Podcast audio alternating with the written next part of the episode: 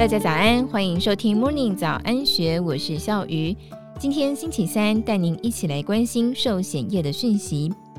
在升息循环启动、金融市场大跌等双重压力之下，台湾的保险业者在尚未接轨国际、全面采用 IFRS 十七会计准则之前，因为资产和负债评价标准不一致，出现第二季净值缩水九千三百七十五亿元的极端情况。然而，财信传媒董事长谢金河直言，南山人寿不会倒。全球的升息压力在今年六月份攀到高峰，导致六月底时寿险业的净值大幅下滑，七大寿险公司无一幸免。尤其南山人寿净值缩水的情况，引发市场一阵担忧。对此，谢金河在老谢看世界的节目当中透露。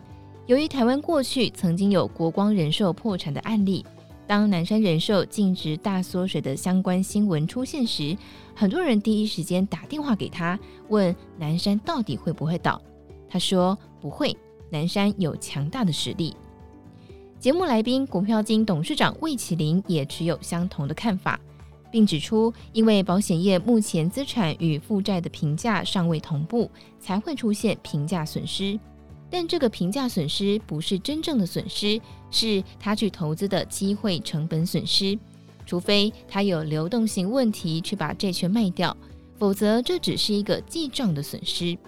正大风险管理与保险系教授张世杰分析，保险业的净值就是资产减除负债，而负债就是用新台币收取的保费。主管机关用保险法第十一条的保单准备金方式。用一个固定的利率在账面上呈现出来，也就是说，不管利率走高走低，负债都是一样的。所以早期的利率比较高的话，这时候的负债就会比较低，可是也没有办法呈现出来。张世杰进一步分析，保险业的负债成本大概是百分之三到百分之四，但是台湾市场利率比较低，没有办法在市场上得到合理的获利。因此，很多公司就往国外投资。这几年，保险公司国外投资标的占了整个资产大约七成。也因此，美国升息对台湾保险业者的资产评价影响很大。保险公司很大一部分资产是债券，通常保险公司不会去交易这些债券，而是选择持有到期。但是同时间，如果利率走低的时候，也不会有价值的增加。魏启林进一步补充。台湾保险业者基本上都是买投资等级以上的债券和外币债，所以信用风险极低。现在完全是平价损失，但未来因为利率提升的结果对它是有利的，它的新保单新资金投资利率可能会提高，利差损会减少，因此对保险业者来说是短空长多。所以他认为，最近有些大保险公司的金控在增值是非常健康的事情。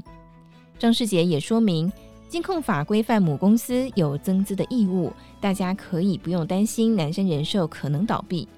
而对投资人来说，尤其是金融股存股族，又该如何调整手中的投资部位呢？魏启林建议，短期而言，由于市场还陷入在净值缩水的恐慌情绪当中，可以先考虑买进寿险、产险部位比较小的金融股。但是长期而言，魏启林认为，还是要买大型金控，因为台湾金融业主要有三大业务：保险、银行、证券。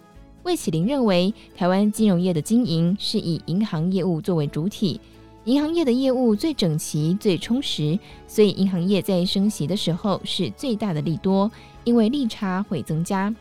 不过，魏启林也提醒，银行业还是有风险。如果经济衰退导致厂商倒闭，也要盖瓜承受。